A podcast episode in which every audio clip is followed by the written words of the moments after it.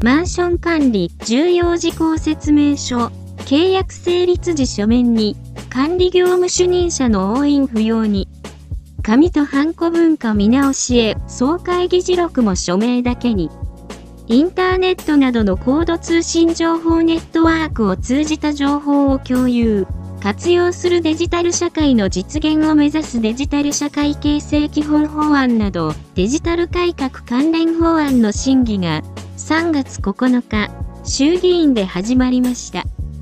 デジタル社会の形成に関する施策の実現に向け、従来要因、書面の交付を求めていた手続きが見直されることになり、こうした手続きを想定する法律も改正される予定です。区分所有法やマンション管理適正化法、マンション建て替え円滑化法も対象になります。押印、署名交付などを求める手続きが規定され、今回法改正が行われるのは48法律。マンション管理関係法も、この中に含まれています。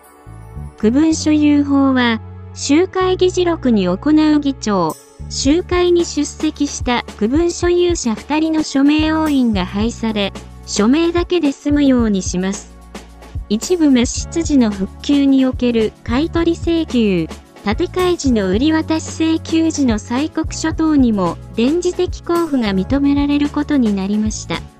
売り渡し請求の規定が準用される被災マンション法の再建決議、敷地売却決議等、また、建て替え円滑化法の敷地売却決議においても、同様の対応が可能になります。マンション管理適正化法は、重要事項説明書、契約成立時に交付する署名作成にあたって義務付けられている管理業務主任者の記名押印が記名のみとなります。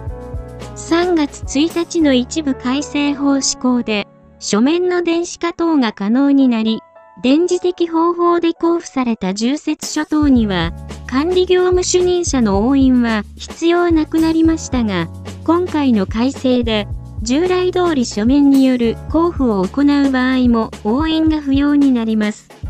昨年6月の改正法は、電磁的方法で重説書等を交付する行為を紙による交付に準ずる措置と規定していましたが、今回の改正案では、代わる措置に変更。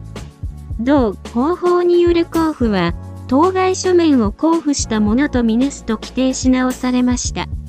条文上も、電磁的方法による交付が書面と同等になるわけです。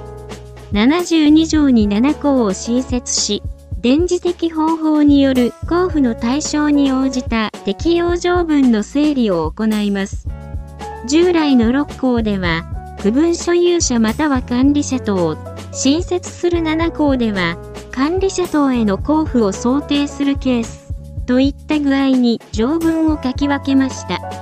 項目の追加について、国土交通省、不動産業課の担当者は、技術的な問題になりますが、条文を書き分ける必要があったと説明しています。円滑化法は建て替え組合、敷地売却組合、また、ニセ港の敷地分割組合における電磁的方法による議決権行使等を可能にしたものです。法案は審議を経て今国会で成立予定です。一部を除き、今年9月の施行が予定されています。これは画期的な改革ですね。さすが DX 担当省が創設されただけあって、この辺りの改革はスピードが速い。